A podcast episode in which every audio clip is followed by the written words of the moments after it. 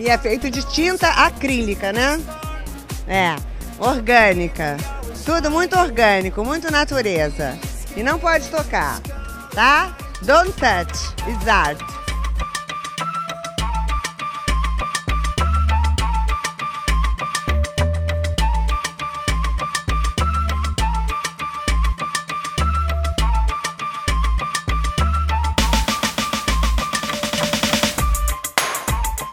E aí, gente perdida?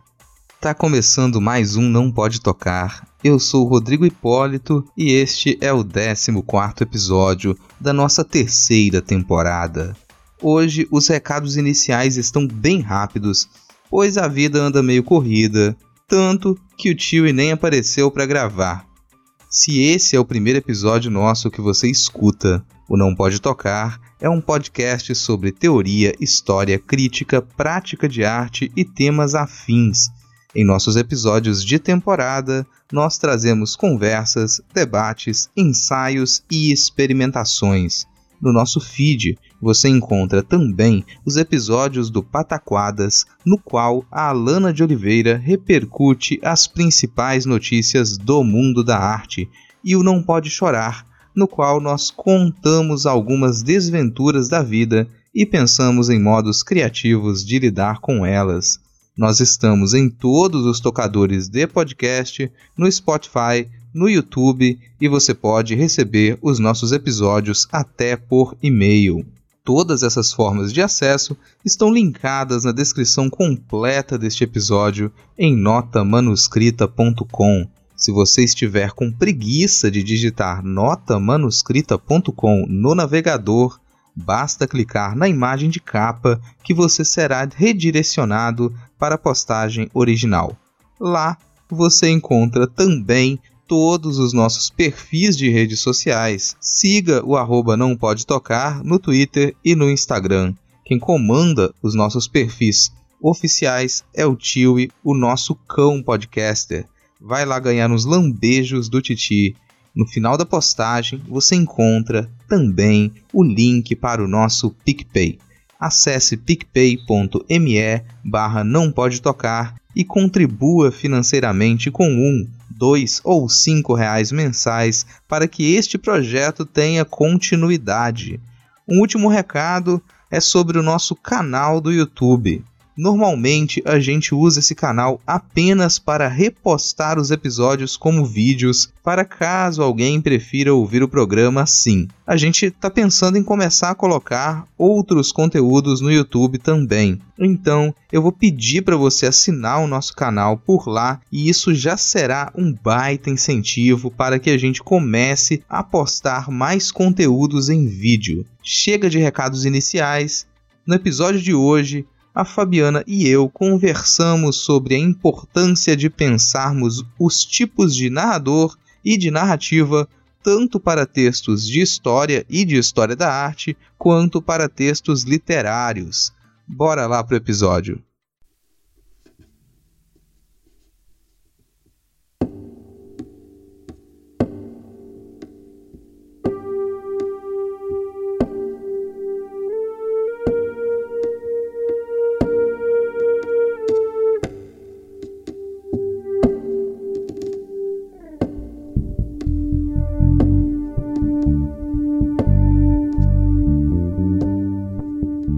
Eu ia à casa de meu avô, gostava de ouvir os causos de sua juventude. Era um tal de cavalo pintado que fica borrado na chuva, era vaca fugida, fruta roubada, bicho de pé zangado, tinha de tudo. Era tanta história que algumas não batiam. Mas minha mãe, só no olhar, já as desmentia. Mas em silêncio, pois um caso bem contado não pode ser contestado, senão vira outro caso. O meu avô, com a sua voz arrastada, era um bom narrador para pessoas pacientes. Às vezes, ele demorava para puxar os fatos da memória ou para construí-las naquele instante. Com a idade já mais avançada, começamos a contribuir nos causos. Quando esquecia o nome do primo, minha mãe o lembrava. Quando esquecia a próxima ação, eu que o guiava.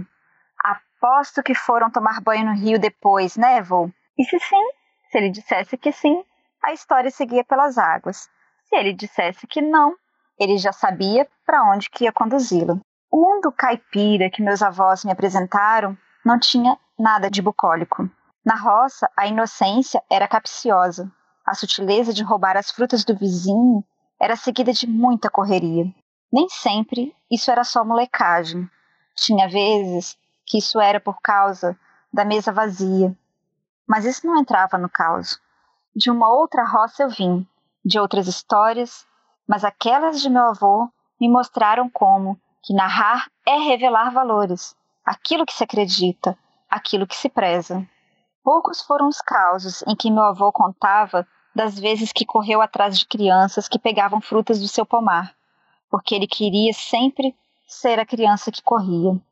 Você ouvinte pode estar assim, meio perdido, se perguntando que diacho não pode tocar está aprontando dessa vez. Não, este não será um episódio das memórias e causos do meu avô. Ao menos não dessa vez. Este episódio é sobre o poder dos causos, para ser mais explícita, do uso das narrativas e a relação delas com os sujeitos que elas envolvem. Meu avô sabia escolher os causos. Se estava chovendo, era dia de contar sobre as goteiras, sobre o vendaval. Mas se era dia quente, ele falava sobre o banho no riacho. E se ele sabia que eu estava, talvez, desinteressada, cansada, era o caos do dia em que ele e os irmãos entraram dentro de uma carcaça de vaca morta que ele contava. Essa história tem tantos detalhes que me desperta na mesma hora, e ele sabe muito bem disso.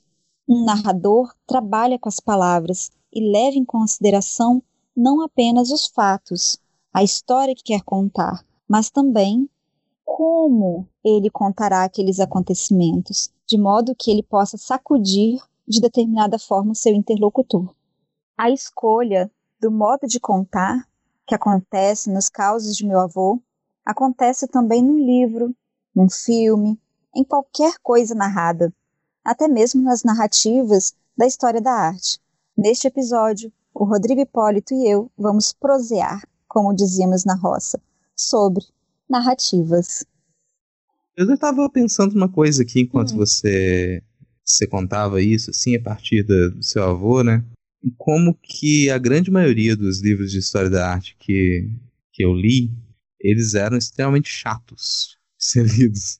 Até hoje, assim, eu pego um texto mais acadêmico para fazer a leitura e ainda me impressiona como que são textos mal escritos mesmo. É, e, e, eu acho que existe um mal escrito, sabe? Existe uma maneira desinteressante de contar algumas. Não, não só histórias, mas de passar informações. Acho que tem maneiras desinteressantes de fazer isso. E isso, tal, isso é uma das coisas que afasta não só um público externo à, à história da arte ou à história, mas um público interno também. Sabe, a gente tem às vezes mania de pensar que os textos que eles são mais para divulgação de pesquisas o texto para o público externo à academia, eles podem ser mais rasos ou não passar tanta profundidade quanto os textos mais especializados.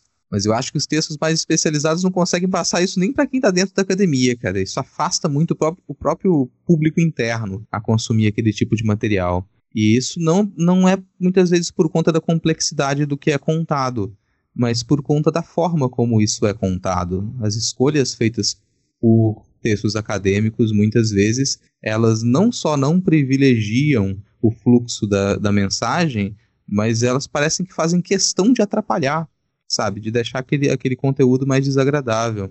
E eu posso estar falando só pela história da arte, a história também, não vou me meter em como que textos de outras áreas eles são escritos, mas essa é uma foi uma barreira que eu tive que superar quando eu comecei a estudar a história da arte, sabe? Desculpar os autores eu tinha que desculpar o autor falar, pô, isso aqui é muito interessante. Eu vou ter que passar por cima do fato de que essa pessoa escreve mal pra caramba.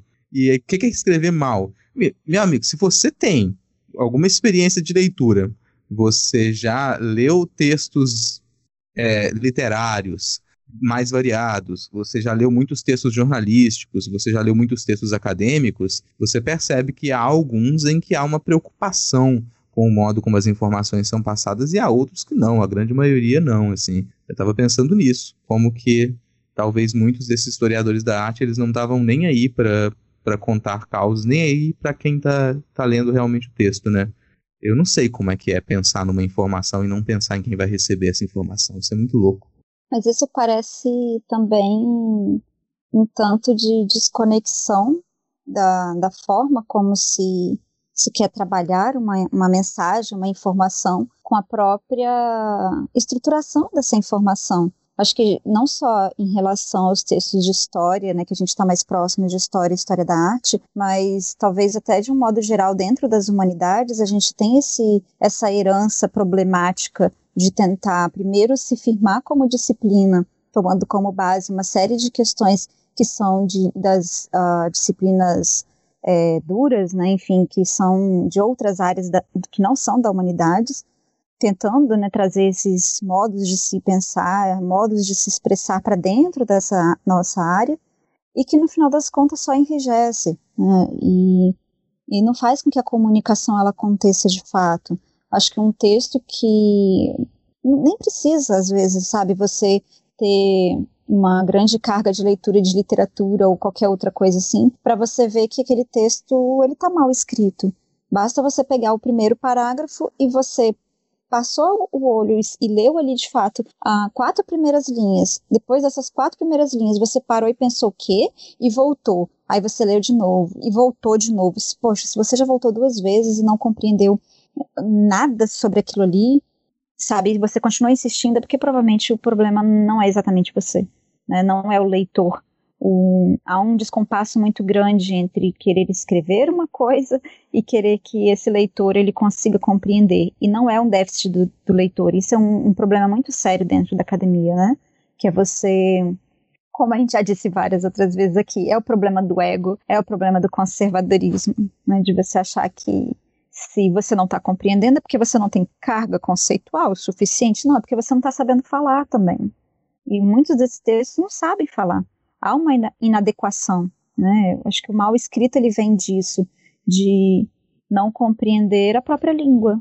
Porque se a linguagem está ali para ela se formar como uma comunicação, um ato de comunicação, uma informatividade, não adianta colocar um monte de palavra truncada que não vai formar nenhum tipo de conhecimento, né?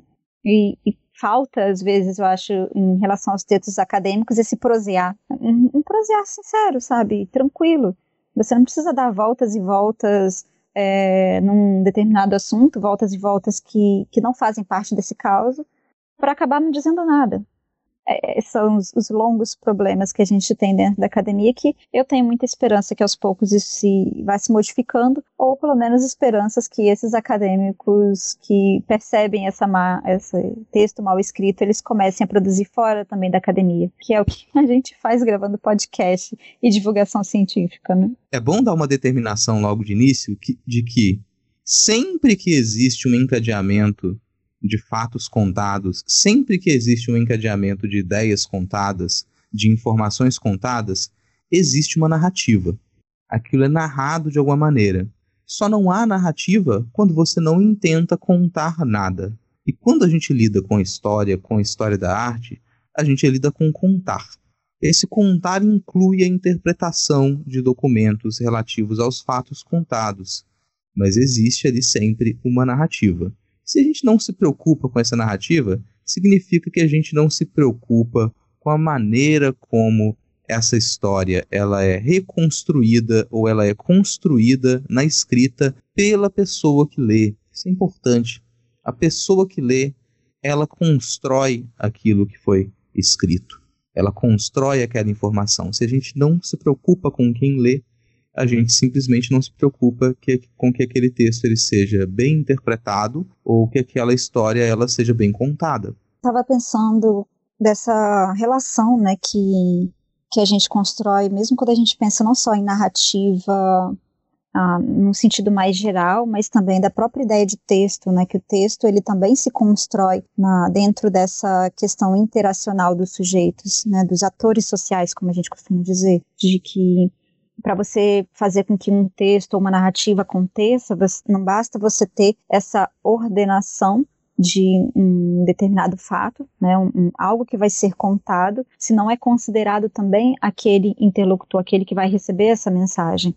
É, imaginem se a gente constrói um, sei, um livro infantil que vai falar sobre a guerra, né, sobre a Segunda Guerra Mundial, sei lá, ou sobre nazismo. O modo como esse livro infantil vai ser trabalhado, ele precisa se adequar àquele público a que ele vai, que ele pretende atender.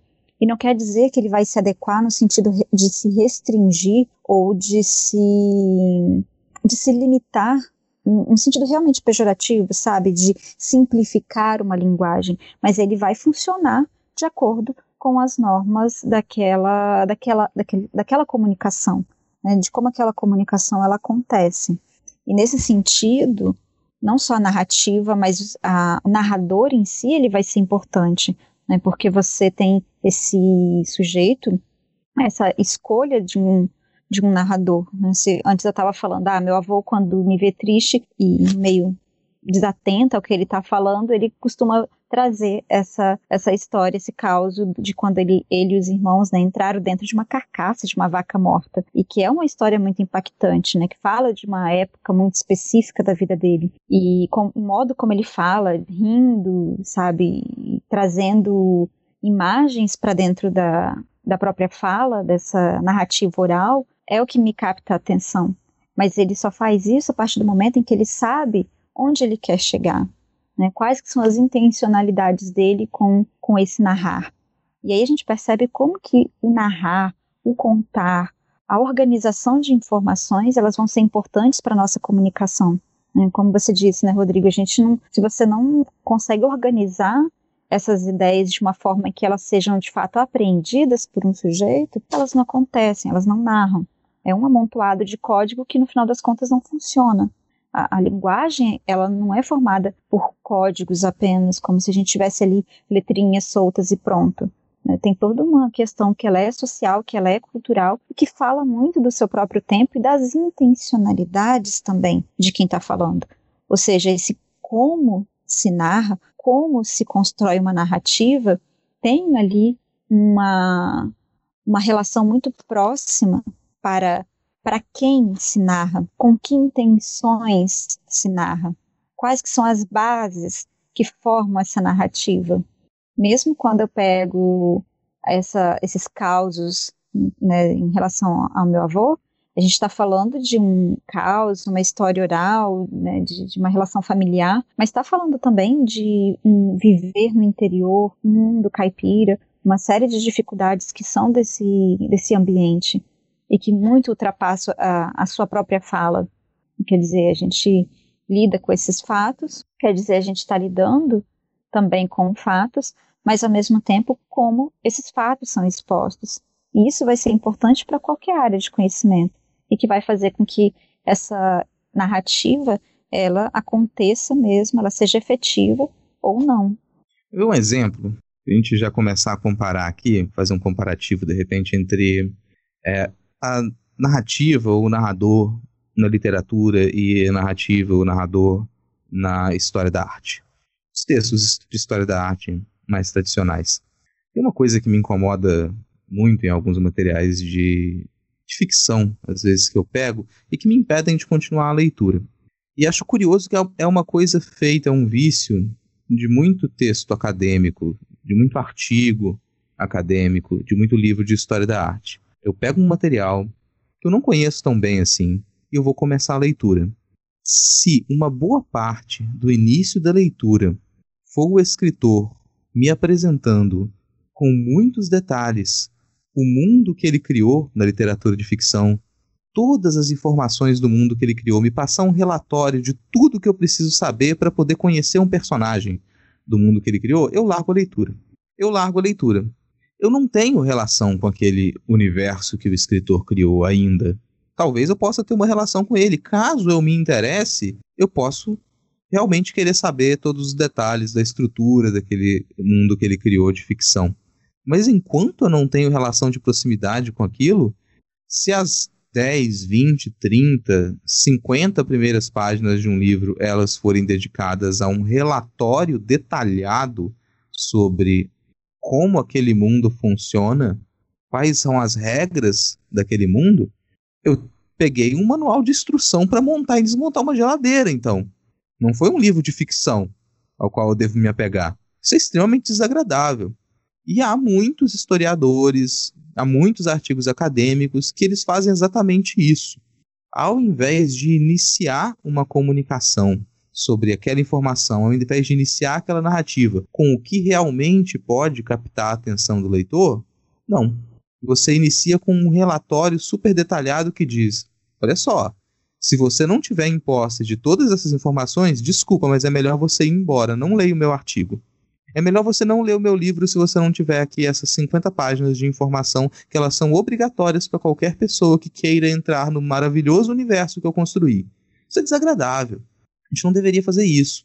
Sabe? Você pode passar essas informações de modo diluído ou você pode guardá-las para um momento em que o, a pessoa que lê o seu material ela já esteja minimamente interessada em adquirir aquela informação. E isso vale não só para o público externo à academia, mas também para o público interno. Não adianta vir com a desculpa de que, ah, mas quem vai pegar o meu livro acadêmico para fazer leitura é quem já está interessado em pesquisar aquela informação. E por conta disso você vai dificultar a vida dessa pessoa? Por conta disso você vai colocar esse empecilho na frente dela e dizer: olha só, você está realmente interessado em pesquisar esse tema? quero ver se você está realmente interessado. Se você estiver realmente interessado, você vai ler essas 50 páginas aqui de relatório chato antes de eu realmente começar a te fazer uma narrativa sobre o que interessa. Então, isso, isso para mim é quase uma falta de educação de quem escreve material acadêmico e também quem escreve material de ficção. E é, é para mim é um exemplo de como não se deve iniciar uma narrativa. Isso não acontece num caos, por exemplo. Um caos, ele de início, praticamente, ele já anuncia o que há de mais interessante. Ele já te diz quais são os personagens da história, ele já te diz o que esses personagens estão prestes a fazer, ele já cria um ligeiro interesse. A gente deveria aprender com isso na hora de construir um texto para comunicar a história. No final das contas, a gente precisa aprender a prosear mais. E, e isso é um dos motivos, né, de a gente estar tá gravando esse episódio, justamente porque quanto mais a gente tem conversado nessas últimas semanas sobre narrativas, narradores, a importância do narrador, como que é contar uma história, é que a gente percebe que isso é válido para diversas áreas, para diversos contextos e situações. E esse, essa ofensa que muitas vezes o escritor acadêmico acaba é, fazendo desse, essa desculpa da especialidade que você disse, né? Eu vou dificultar porque você deveria ser um grande especialista. Né? Então aprenda a lidar com o texto. E no final das contas, mais afugenta a gente do que qualquer coisa. Mas no final das contas, essas relações que se estabelecem com o narrador, com a história da arte, como que a gente vai juntar? Peraí, a gente está falando de narrador na literatura, na história da arte, de um modo geral. Tudo isso, todo esse borbulhar de ideias sobre narrativa veio por conta de uma resenha que a gente que eu tenho feito na, lá no site notamanuscrita.com, que é onde também fica linkado meus episódios, de um livro que é uh, da, organizado pela Teresa Colomer, que se chama Sete Chaves para Valorizar ou melhor, para avaliar as histórias infantis, e que dentro dessas resenhas ela vai falando né, sobre como que a gente avalia se um livro infantil ele é bom ou ruim a partir de determinadas características, a partir de determinadas chaves, que ela chama, né, essas sete chaves, que são sete capítulos. E aí, Rodrigo, justamente a sua fala agora, ela é um dos pontos de crítica que ela faz em relação ao livro infantil. Eu achei isso muito interessante, que é justamente quando você tem, é, eu vou até ler aqui a, a, partezinha que ela fala, né, que ela, ela coloca ali vários problemas da voz narrativa no final do capítulo 3. E ela diz assim: pode ser que um narrador queira mostrar tanto que não deixe chaves para que o leitor possa interpretar a história. E o leitor dirá: e? Sabe aquele e? E eu com isso? É, é, um pouco do que eu sinto, do que a gente acaba sentindo quando começa a pegar um texto que ele quer te apresentar tudo, ele quer deixar tudo ali mastigado, mas mastigado num sentido não de facilitar a sua compreensão, mas de ir te cercando de conceitos, de elementos que no final das contas eles não só não te interessam, mas eles te atrapalham de fato a perceber aquilo que deveria ser o, o tema central do, da narrativa, né? Esse dar voltas e voltas. Quando um narrador ele tenta se desviar dessa história, acaba que o leitor ele sente, ele suspeita desse narrador, né? Peraí, peraí, narrador, para onde você está indo? E aí a gente acaba desistindo da leitura. Isso é algo que vai acontecer não só pensando né, nos livros infantis, que é o, o, foco né, desse, desse livro da Teresa, da Teresa Colomer, mas de um modo muito mais geral. Né, quando a gente está falando de produção acadêmica, quando a gente está falando de. Até mesmo quando eu tento contar um caos, sabe? Eu ainda não tenho muitas vezes essa, essa destreza do momento e da situação que, que outras pessoas já, já, que já tem uma habilidade, como meu avô tem, de perceber a situação e a partir da situação conduzir o caos, né? De, de se colocar como narrador. Você se colocar como narrador significa que a gente está ali considerando os fatos, mas também considerando tudo o que está ao redor. O que eu estava imaginando aqui é que até pode existir uma razão na cabeça de quem vai escrever um texto acadêmico para fazer isso. E ela seria mais ou menos no seguinte sentido: eu vou dizer uma frase, mas eu não vou dizer ela agora, porque se eu disser agora, você pode entender errado. Então eu vou dizer uma frase, mas por que, que eu vou dizer essa frase? Eu vou dizer essa frase por isso, isso, isso, isso isso. Ah, por que, que eu que eu tenho essas justificativas? Por conta dessas e dessas e dessas referências. Aí o que, que pensou cada um desses autores? Eles pensaram isso, isso, isso, isso, isso. E daqui a 10 páginas eu não disse a frase que eu iria dizer porque eu tô com tanto receio de ser mal interpretado, eu tô com tanto receio de quem vai ler não seguir a mesma linha de raciocínio que eu segui, que eu vou colocar uma série de adendos antes. Isso não faz sentido. Diga o que você quer dizer e explique depois. Isso faz mais sentido. Porque aí eu, como leitor, vou saber por que, que você está dando aquelas justificativas. Aquelas explicações que você vai dar, elas vão fazer sentido, elas vão ter motivo para estar ali. Antes de você fazer a sua afirmação, antes de você trazer a informação que você quer trazer, aquelas explicações elas não fazem sentido nenhum. Elas estão vindo de modo gratuito. Eu não pedi para aquelas explicações, eu não tenho porquê saber, eu não sei por que elas estão sendo dadas. Isso que a gente vivencia hoje muito na, na, internet, que as pessoas acreditam que é algo muito recente, de você ficar com medo de ser mal interpretado, sua fala ser tirada do contexto, e por isso você vai fazer uma série de adendos ao que você vai dizer antes de dizer, isso já estava nos textos acadêmicos há muito tempo. E é muito desagradável, cara. Não tenha receio de ser um, um narrador duvidoso. Você pode fazer o uso disso. Tem muitos tipos de narradores na literatura e a gente deveria aprender a fazer uso desses narradores também nos textos de história da arte. Um exemplo que eu gosto muito é de um autor que ele nem é tão acessível assim. Você precisa ter uma série de bases para poder compreender e acompanhar o texto dele, em alguns casos, que é o Arthur Danto. Ele é um filósofo da arte, era um filósofo da arte. O Arthur Danto brinca muito com isso. Ele vai começar a te dar uma série de informações, te contar uma série de coisas, te levar num certo raciocínio, e às vezes te fazer concordar com aquele raciocínio. E quando você já concordou com aquele raciocínio, ele vai e te diz que na verdade não era aquilo que ele estava defendendo. E ele vai te mostrar outros raciocínios que entram em conflito com aqueles primeiros, porque ele não é um narrador confiável. Você vai aprender a desconfiar dele. E quando você desconfia daquele narrador, você começa a raciocinar junto com ele. Não é raciocinar a mesma coisa que ele, é raciocinar junto com o texto. Isso é algo que pode ser muito difícil de fazer mas quando a gente apreende isso a partir da literatura, já não parece tão complicado assim quando a gente vai lidar com teoria. É interessante como que muitas vezes a gente percebe que esses textos acadêmicos, eles parecem que, que não, não deram certo, eles parecem ter medo de admitir que tem um leitor ali dentro, né, de ele não deixar esse espaço para o leitor, de fato. Uh, algo que dentro da literatura tem mudado muito nos últimos anos, e, e, aí eu falo também dentro da literatura infantil, pensando que é a minha área maior de pesquisa, como que esse narrador, que ele é um narrador onisciente, quer dizer que ele conhece, sabe de tudo, de todos os fatos, de tudo que está acontecendo dentro daquela narrativa, daquela história, ele aos poucos vai dando espaço para outros tipos de narradores né? Porque o narrador onisciente, por mais que ele tenha sido muito utilizado dentro da literatura infantil durante muitos e muitos anos, ele também acaba se tornando um símbolo de autoritarismo. Porque ele é, ele é o sujeito que sabe tudo. Ele é aquele que, que não, às vezes, pode não abrir espaço realmente para que esse leitor pense por si ou que questione. Né? Algo que, que é interessante, Rodrigo, você falar isso do né? E, e pensando de outros autores, outras situações, como que é, interessante quando a gente abre espaço de verdade para que esse leitor ele pense, ele raciocine as, essas lacunas que são necessárias de interpretação. E que muitas vezes a gente está lidando com um narrador onisciente que tem toda essa autoridade em cima do tema, acaba não tendo esse espaço.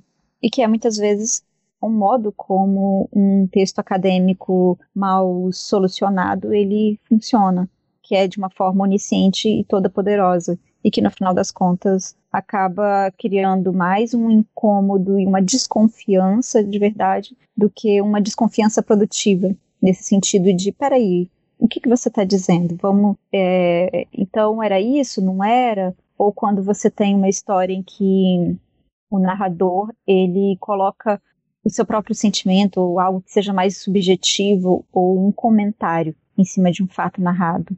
Ele cria ali uma empatia junto com o leitor, ele cria uma aproximação do leitor. Imagine como que como que é interessante para uma criança que ela está ali nos seus primeiros momentos de leitura, né, do aprendizado da leitura, é, encontrar um narrador que é também uma criança.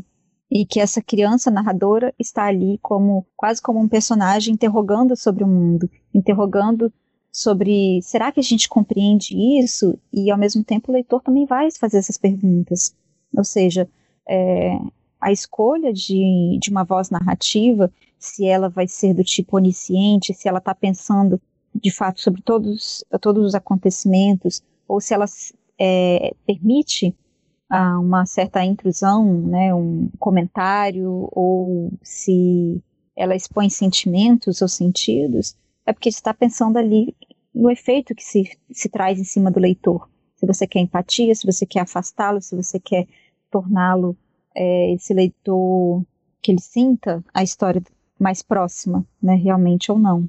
E isso às vezes falta muito quando a gente está falando de textos acadêmicos, porque ainda se entende, infelizmente, que um texto acadêmico ele tem que ser soberano no seu pensamento. Por mais que muitas vezes ele esteja ali discursando que não, pensamento crítico, abertura, lacuna, mas que no final das contas ele se constrói narrativamente com muito autoritarismo.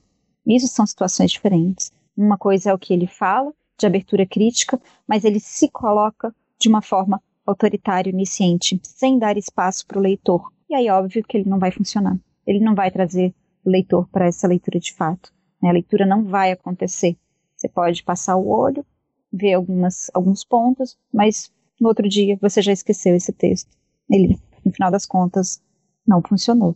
É, eu acho que isso, acho que isso tem relação com. Você falou de intenções, com algumas intenções de quem escreve história e história da arte. Isso é, é válido para quem for ler textos de história e história da arte, agora e para quem escreve também, que estiver nos escutando. Pense sobre a sua intenção no momento de escrever no seguinte sentido: quando você escreveu o seu trabalho acadêmico, seu artigo para publicação, ou quando você pegou esse artigo para ler, Tente sentir se essa intenção está no texto. Se a intenção é de escrever para não ser questionado, ou se a intenção é de escrever para ser questionado. A gente, na teoria, a gente pode falar de modo muito bonito que a teoria ela se constrói com questionamentos, que é necessário questionar a própria história, questionar as interpretações, questionar a teoria para que ela se desenvolva, para que ela se movimente. Isso é muito bonito na teoria. Na prática, a gente escreve assim? Na prática, a gente escreve para ser questionado? Eu acredito que não. Eu acredito que já existe um vício na aprovação de materiais acadêmicos que tenta impedir isso. Muitas vezes você pode receber uma crítica do seu artigo ou fazer uma crítica a um artigo, uma avaliação desse material e dizer que é um ponto negativo para o texto que ele não apresente todas as informações que você esperava, ou que aquele texto ele abre muitas margens, que aquele texto não é tão exato quanto ele deveria ser. E esses que deveriam ser pontos positivos às vezes, sabe? Na hora de avaliar esse material, peraí, ele está abrindo margem para ser questionado? Se for esse o caso, é bom. E é bom que esse material seja publicado para que outros materiais tenham a permissão de questioná-lo. Um texto que ele tenta se fechar ao ponto de ser inquestionável, ele, no mínimo, está fazendo um uso desonesto da retórica. para impedir que os questionamentos sejam colocados. Pode pensar numa palestra também. Às vezes, é, ou numa aula. Pense naquele professor que ele simplesmente não está aberto para que você levante a mão e faça perguntas. Para que você erga a mão e tente esclarecer uma dúvida. Ele não está aberto para isso. Que aula chata! Essa aula é um porre. Que palestra chata! Essa palestra é um porre. Se você vai só ouvir e absorver como uma esponja, isso é não só desagradável, como abre margem para esse autoritarismo que você comentou agora há pouco. E esse autoritarismo, às vezes, ele fica tão marcado dentro do ambiente acadêmico e dos processos também, né, como você disse, de avaliação, avaliação de artigos para aceite de artigos em revistas, que muitas vezes quando você propõe um trabalho que ele tem uma abertura de linguagem, uma abertura para crítica, de fato, você acaba tendo uma negativa com uma justificativa de que este artigo ele se enquadra mais como um relato de experiência do que necessariamente como uma produção científica que apresenta fatos. O que isso quer dizer, no final das contas? Que esse relato de experiência, muitas vezes, ele pode ser encarado dentro do ambiente acadêmico num sentido inferior a uma produção de um artigo e não como situações distintas e que muitas vezes se espera que um artigo científico ele traga esse esse fechamento de, de não ter este questionamento, né? E que a gente sabe que não é por aí, até porque senão as coisas não não não vão se modificando com o tempo. Né? A gente propõe ideias justamente para a gente continuar a conversar, a, a criar diálogos e aí a gente percebe como que a ideia de narrativa ela vai ser interessante para se pensar não só o modo como a gente trabalha no ambiente acadêmico, mas quais que são as tensões que se cria desse fazer narrativo em diferentes momentos, em diferentes é, espaços de criação. Né? Se a gente está falando de uma narrativa ficcional, como a gente estava colocando aqui os exemplos, ah, ela vai se configurar de uma forma que ela lida com o texto, ela lida com a formação textual, né, como uma linguagem, mas que ela vai se diferenciar nos métodos de pesquisa, ou seja, daquilo que vem anterior à, à sua formação textual, de uma narrativa que ela é histórica, por exemplo.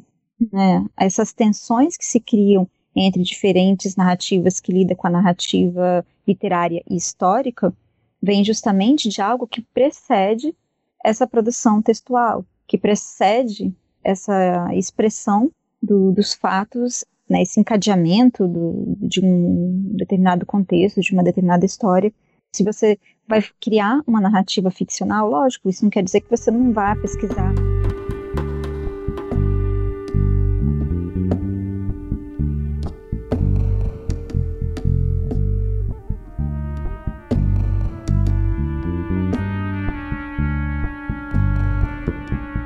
é claro, assim, a gente está comparando aqui narrativa ficcional com narrativa histórica, não necessariamente é a mesma coisa.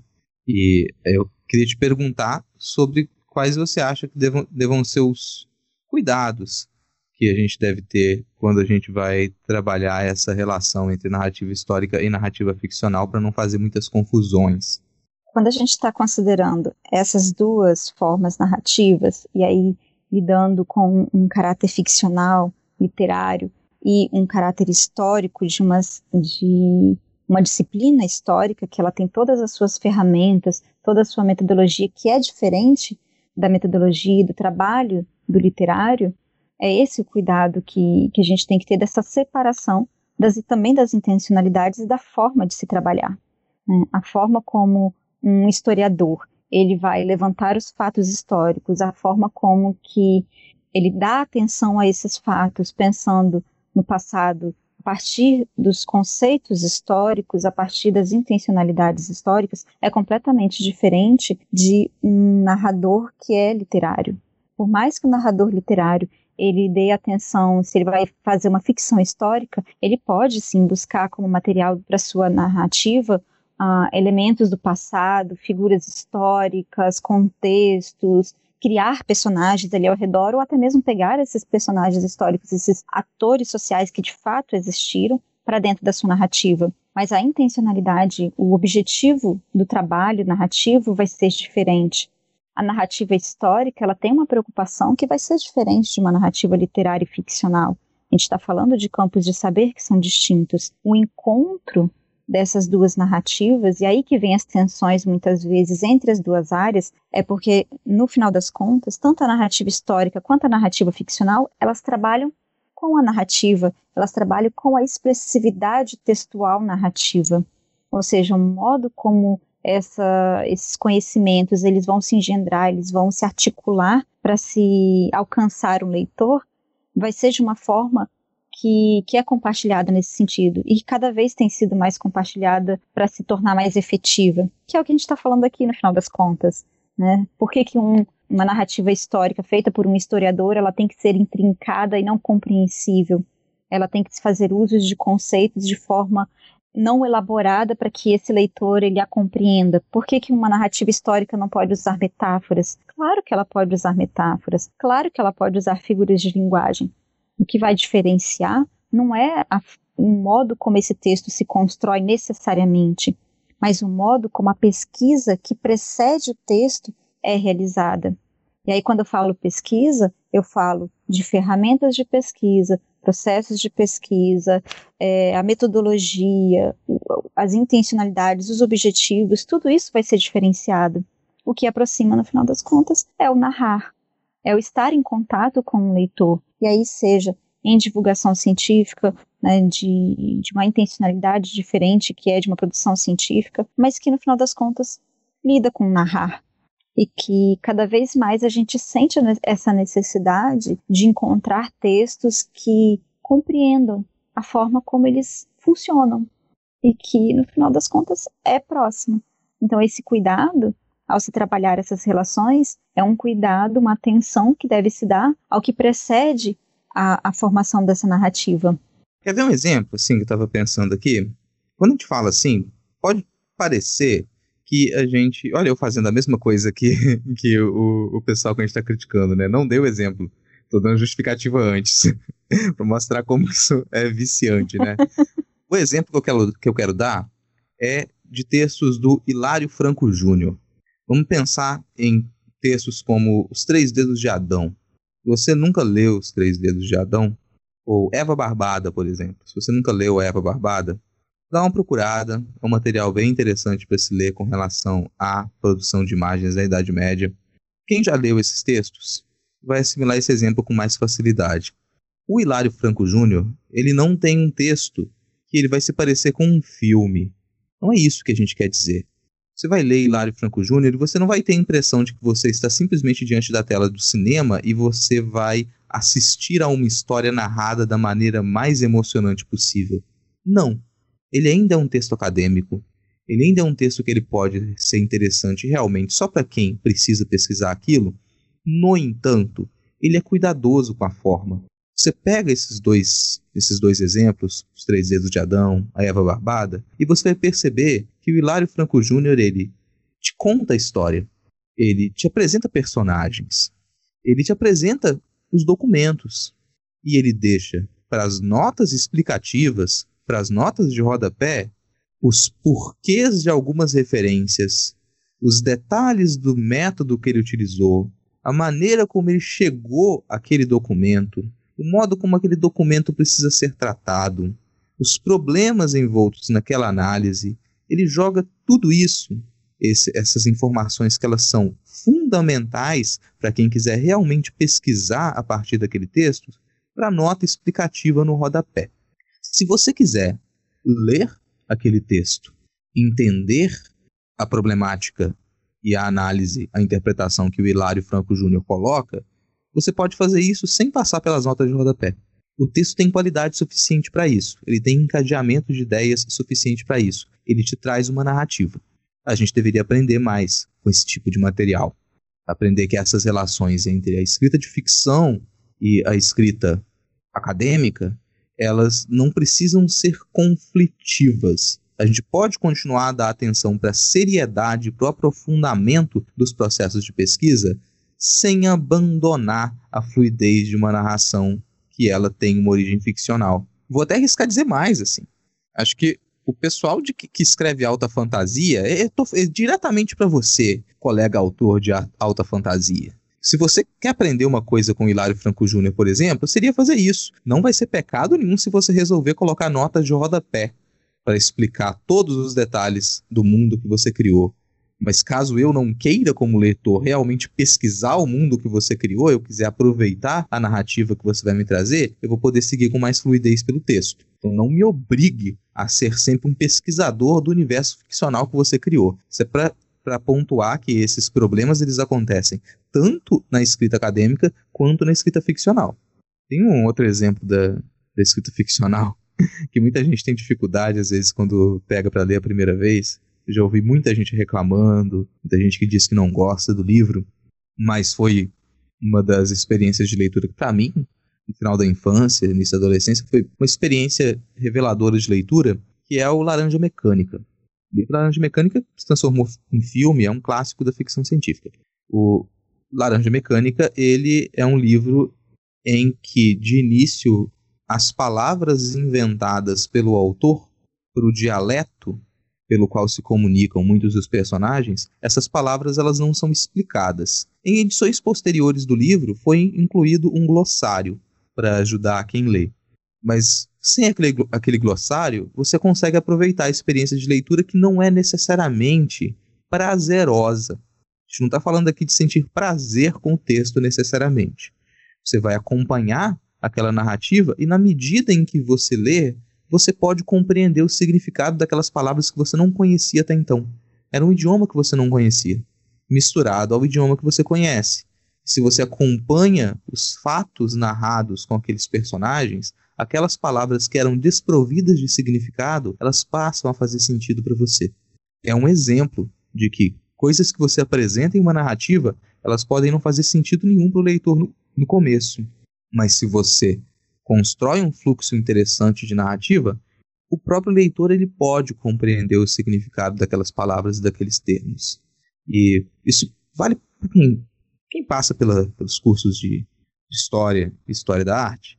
Tem uma, uma experiência que é muito comum, que é de a gente entrar na graduação e começar a pegar textos em que tem muitos termos em idiomas estrangeiros. Muitos termos em inglês, francês, alemão, latim, grego, em algumas vezes, para se fazer a tradução de um desses termos, você precisa de uma citação gigantesca.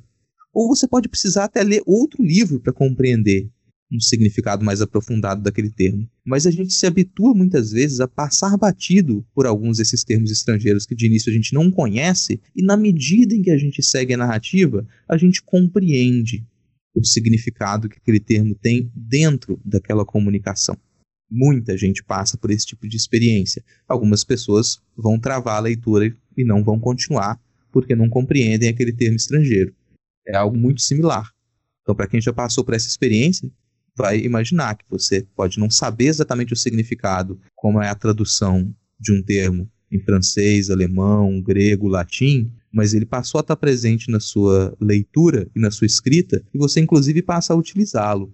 Eu acho pouco provável que a maioria das pessoas tenha desde o início plenamente na sua cabeça a tradução do termo etc. Mas a gente passa a utilizar etc. A gente passa a utilizar termos que a gente começou a leitura não necessariamente com a compreensão do que, que eles eram, mas eles, passam, eles agora são parte do modo como a coisa é narrada. A gente compreende aquilo. De modo muito simples. O leitor não é tapado. O leitor consegue completar as lacunas. Nunca, nunca subestime um leitor, né? E mesmo ele não é tapado, e não só isso, muitas vezes ele traz uma contribuição para o texto que a gente se surpreende enquanto escritor. Fico lembrando, enquanto você está falando né, dessas relações das palavras, que as palavras elas são usadas dentro também de situações, né, elas criam situações de uso. E eu fico lembrando de, de workshops, enfim, né, de, de leituras para crianças, como que a interpretação que, que cada uma delas vai dar em cima de um livro é completamente diferente, diversa, sabe? Que depende muito do, do momento, da situação, da oralidade, do falar, né? da, dessa mediação da leitura, principalmente quando são livros para a primeira infância. E eles sempre surpreendem, porque eles vão encontrar um detalhe, eles vão encontrar alguma coisa que estava ali naquele livro, seja uma palavra, seja muitas vezes um detalhe de uma imagem que você não tinha percebido. E isso é extremamente interessante quando a gente pensa que o texto, que a narrativa, seja ela visual ou textual, ela, ela abarca uma situação que inclui o leitor. E isso não vai ser diferente quando a gente fala também de história da arte nesse sentido. Cada autor ele vai ter ali os seus recursos dentro da, da linguagem para conseguir se expressar, mas ele também está dentro de um contexto que ele é histórico. Esse fazer narrativo, seja ali pensando essa forma narrativa que o historiador ele utiliza, seja a forma narrativa que o historiador da arte está trabalhando, vai ter muito a ver também com seu tempo. Essas narrativas dentro da história da arte dizem muito dos valores daquela época. Né? Não é à toa que o texto de abertura desse episódio hoje falava justamente sobre isso, de como que o modo como meu avô narrava estava expondo ali o que ele valorizava, o que, que ele trazia de valor e de, uh, enfim, de, de importante para aquelas situações hum, para ele. E a história da arte vai, vai acontecer, enfim, com outras outras formas narrativas, sempre com aquele cuidado, né, que a gente falou antes dos objetivos das disciplinas, mas como uma narrativa, ela também está dentro do seu tempo ela também tem uma série de formações que diz respeito a, a essas metodologias, que diz respeito a uma situação que ela é também histórica e cultural daquele momento. Se antes a gente tinha as biografias de grandes artistas no Renascimento, que era uma outra forma de narrativa da história da arte, depois a gente vai vendo outras formas de se narrar. A gente já não tem mais só os, essas biografias, aos poucos a gente vai falando de estilos, de escolas, de, de formas plásticas, é, outros modos de se trabalhar narrativa, pensando na sociedade, quando a gente já vai para o século XX. Era, a gente está falando de arte, mas arte não é só aquela imagem, a gente está falando de linguagem, a gente está falando de comunicação, de conceito, de teoria. Tudo isso vai entrando dentro dessa formação da narrativa. Né? Ou seja, a narrativa também ela se modifica com o tempo. Não dá para gente insistir uma forma de narrar que já não é mais do nosso tempo, que já não guarda mais os mesmos valores, que já não tem atenção em cima daquilo que de fato a gente quer narrar, que a gente quer trazer para dentro de um debate. Se aos poucos a gente começa a ter cada vez mais atenção de entender que existiram mulheres artistas, mulheres produtoras, né, artistas, e não só como musas de inspiração, é porque a gente teve uma modificação dentro dessa narrativa, porque os métodos de análise, os tra o trabalho da história da arte, do historiador e da historiadora da arte, se modificou com o tempo.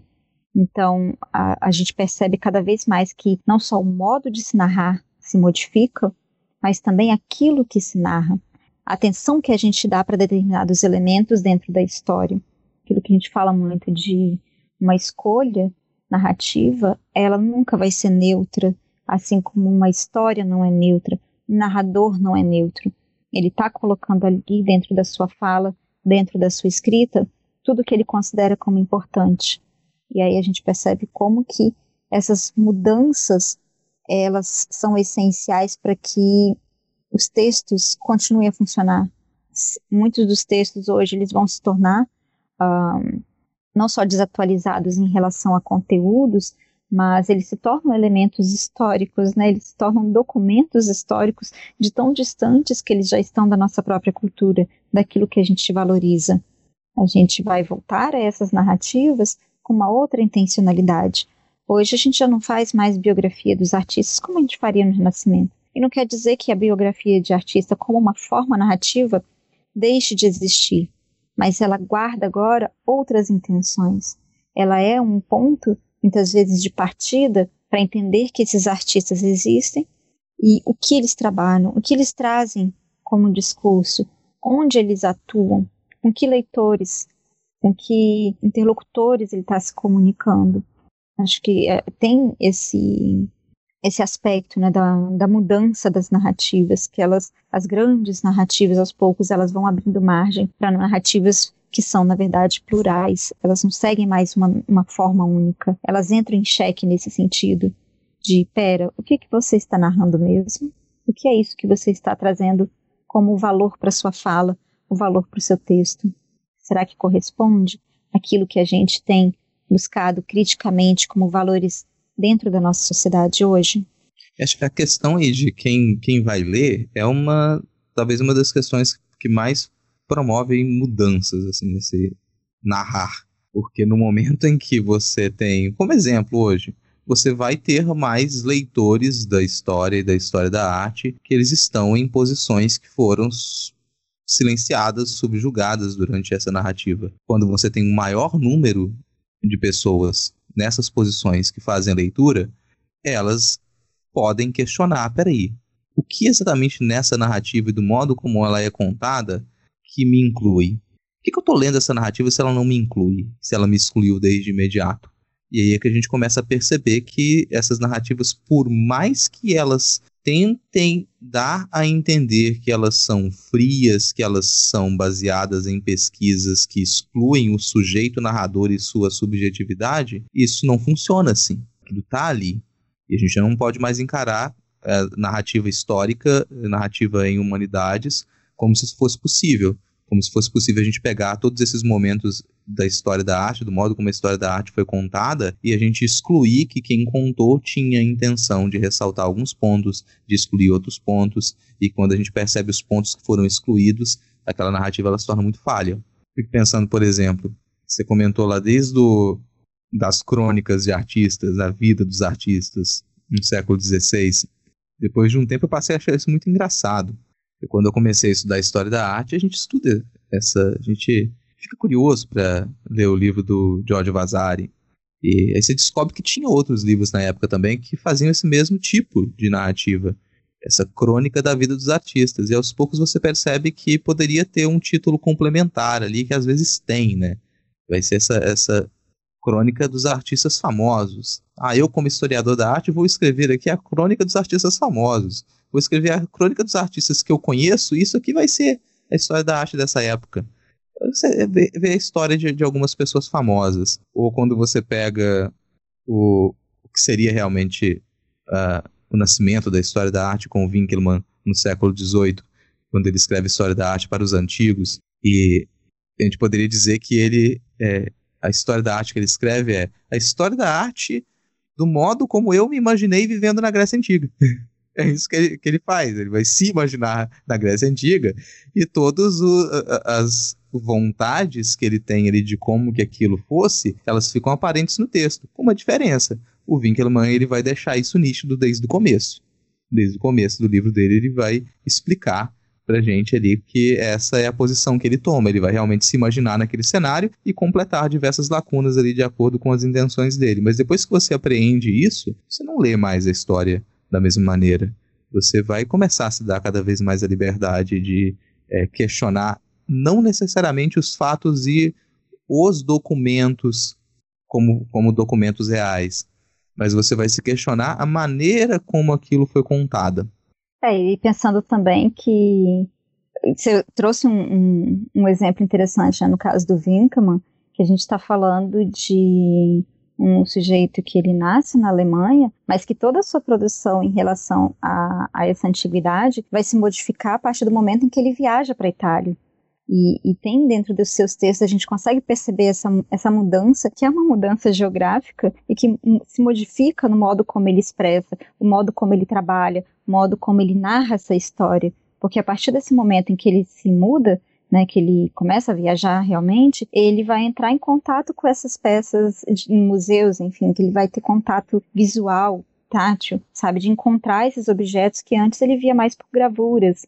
Então isso tem um impacto muito grande na produção dele. Quer dizer, a, muitas vezes a gente tenta é, e aí volta né, naquele, naquela questão do autoritarismo e do onisciente. A gente tenta apagar aquilo que é de um posicionamento do sujeito que escreve, que pesquisa, tem, né, mas no final das contas ele está ele tá ali totalmente presente. Todo o, o seu percurso, o seu percurso narrativo, o seu percurso de vida se, se enquadra também no modo como ele observa, modo como ele faz as escolhas narrativas.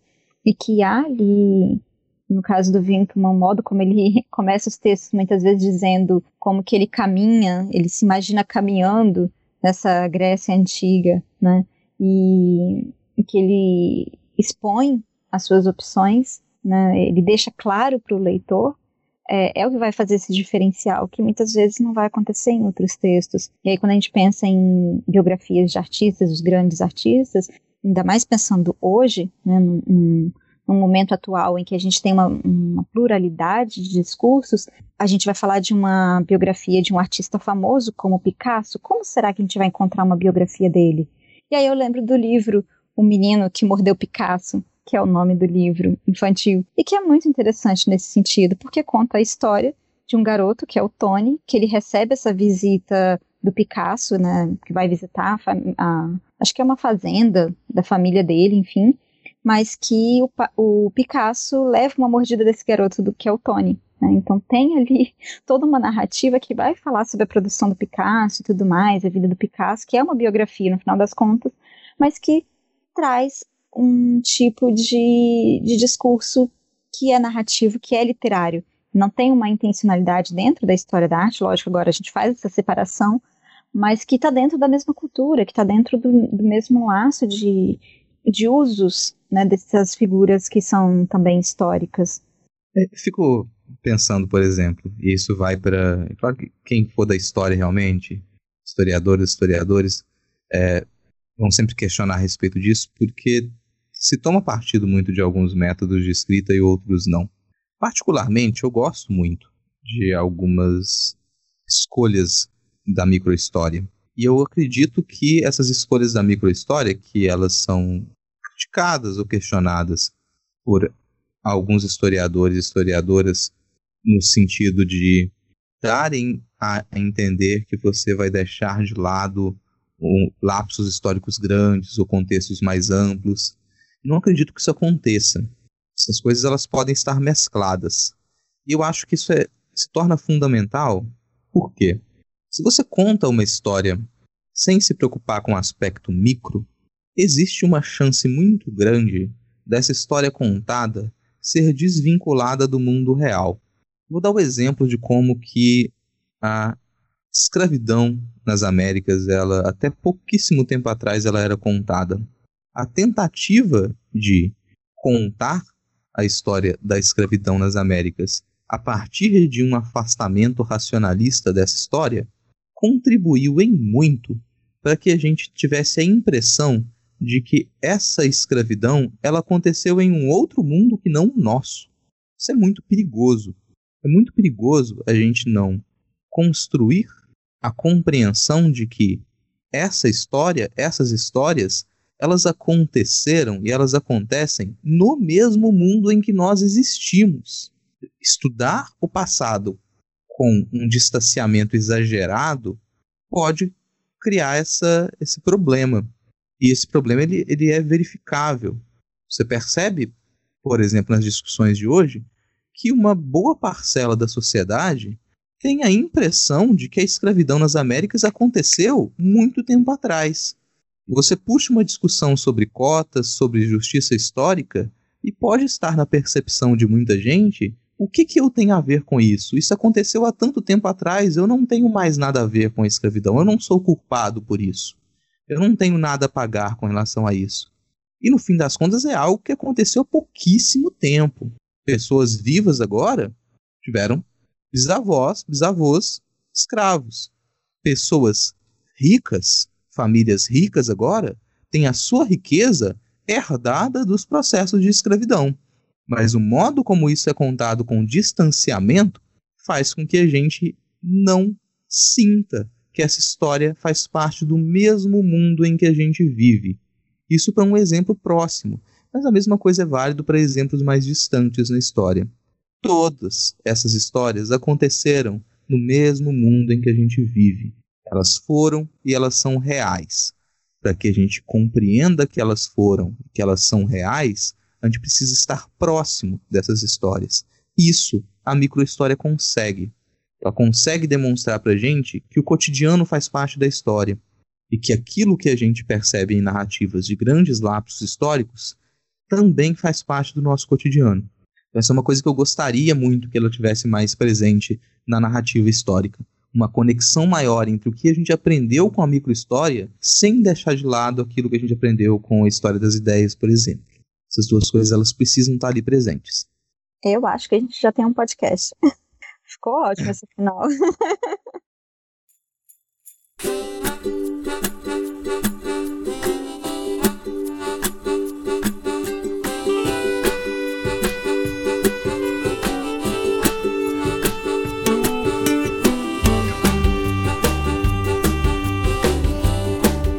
Tá aí, encerrando mais um Não Pode Tocar. Gostou? Não gostou? Fala com a gente. Você pode entrar em contato com a gente a partir do e-mail não pode tocar gmail.com e também dos nossos perfis no Twitter e no Instagram. Ambos os perfis são arroba não pode tocar, com o D de pod no mudo, e são comandados pelo Titi, o nosso cão podcaster. Vai lá ganhar uns lambejos do Titi, aproveita e acessa notamanuscrita.com, onde você encontra os links para todos os nossos perfis pessoais. No final da postagem também o acesso ao nosso PicPay, picpay.me barra não pode tocar, através do qual você pode colaborar financeiramente para que a gente mantenha esse projeto com um, dois, cinco reais ou qualquer valor esporádico. Aproveita que você está aí em notamanuscrita.com, onde você confere a descrição completa desse episódio para você verificar os links das nossas recomendações. Vai ter recomendação, Fabiana? Vai, vai ter recomendação desta vez. É, eu vou recomendar um livro. São dois livros infantis. Um é escrito pela Kyusan. É Kyusan? Não sei como pronunciar, desculpem, de Oliveira, que é o mundo no Black Power de Taiyo que é uma história, fala de uma história de uma menina negra de seis anos, que ela tem ali toda a sua autoestima e vai falando, né, sobre seu cabelo crespo, na medida que vão ocorrendo situações uh, com seus colegas de classe, que vão falar mal do cabelo delas, coisas assim, essas agressões. E ela vai respondendo na medida do livro, e é um livro bem interessante, não só pelo, pela narrativa, né, pelo tema que propõe, mas o modo como a narrativa ela ela se desenrola nas imagens. E aí, pensando em relação à relação entre texto e imagem, tem um outro livro que eu queria recomendar, que também é um livro infantil, que se chama Sam e Dave Cavaram um Buraco, que é do Mac Barnett. É um livro muito interessante que mostra duas, duas pessoas. Da, tem, em alguns livros infantis não dá pra gente distinguir se são crianças ou não, mas enfim, não, não faz diferença. Eles são do, dois caras que estão cavando um buraco sem Dave. Mas o modo como esse livro ele vai narrando, né, o narrador ele se coloca ali na história, ele vai mostrando uma sequência de, de fatos e que a imagem ela vai dialogando com esses fatos de uma outra forma. Se ele fala é, esses, ah, esses personagens eles continuaram cavando, descendo, mas eles não encontraram nada precioso, que era o que eles queriam encontrar. E aí mostra na imagem uma grande pedra preciosa que eles ficam dando voltas e voltas. É um livro que ele é infantil, mas que ele é bem complexo em relação ao texto, a esse discurso entre texto e imagem, porque no final, e aí eu acho que não existe exatamente um spoiler, mas uh, é um dos livros que, que mais abrem para essa leitura crítica de pera, o que, onde assim, como assim, onde que vocês chegaram? Vocês estão ainda no mesmo mundo ou não? Porque eles voltam como se fosse para casa, mas a coloração das imagens está diferente, o modo como os personagens são apresentados, a gente já não sabe quem é Sam e quem é Dave necessariamente. Então, cria ali um, uma dúvida no leitor. É, esse é um livro que cada vez que, que eu abro e começo a ler, eu percebo que tem detalhes que eu não tinha percebido ainda, sabe? De uma coloração de uma árvore, que ela se modifica depois, e que isso tem uma relação muito próxima, como que o texto se apresenta na imagem. É bem, bem interessante. Nossa, falei demais, mas essas são as minhas recomendações. Não, vou, nem tinha pensado em, tanto, em tantas recomendações, não, mas eu vou aproveitar para fazer algumas aqui. Não sei só livros também, já que a gente falou tanto de narrativa. Os primeiros são os que eu já citei, na verdade, do Hilário Franco Júnior, A Eva Barbada e Os Três Dedos de Adão, para quem não leu ainda, ter o acesso a, a um pouco que a gente discutiu aqui. Não é difícil de encontrar, inclusive tem na maioria das bibliotecas de universidades, caso você tenha acesso a alguma biblioteca de universidade. Talvez não no, no primeiro momento de lançamento desse programa, porque a gente ainda está na pandemia e a maioria das instituições está fechada, mas anota para você ler em algum outro momento também.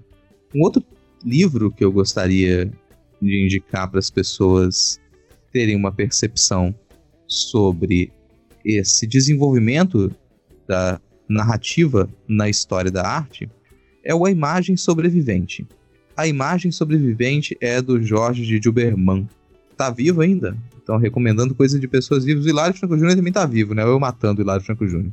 Tá, tá vivo, vivo É, tá vivo. E Jorge Gilberman também tá vivo. Então, dois livros de pessoas vivas nessas primeiras indicações. E para literatura, eu comentei do Laranja Mecânica, do Anthony Burgess. Também é uma interessante leitura. Eu sugiro, inclusive, que quem for ler o Laranja Mecânica nesse momento, esquece o glossário. Honestamente, eu acho que aquele glossário que ele foi incluído em edições posteriores, ele atrapalha um pouco a experiência do livro. Ele pode estar lá. Depois, caso você tenha realmente muita dificuldade de conferir significados aos termos, às gírias que o Anthony Burgess inventa no livro, o glossário está lá para te ajudar.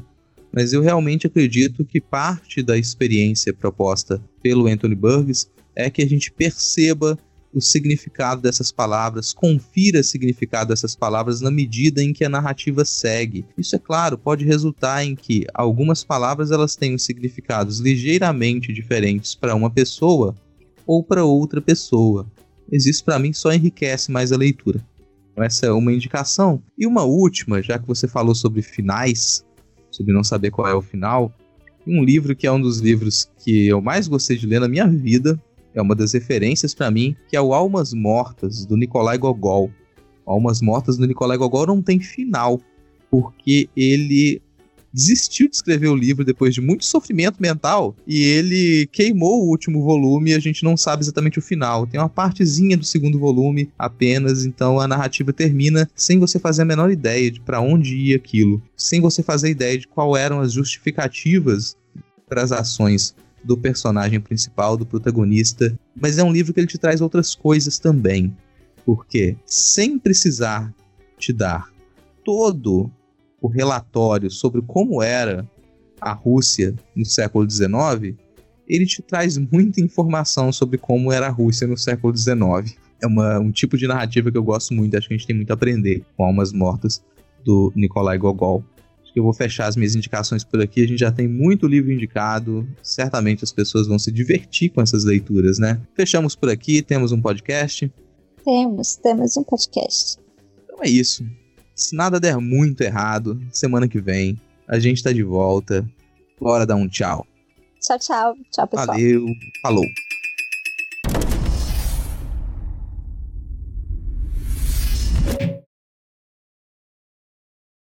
Ah, então vamos fechar aqui? Bom, eu só tinha um ponto que. Não sei se isso vai entrar pra gravação, enfim, mas só um comentário.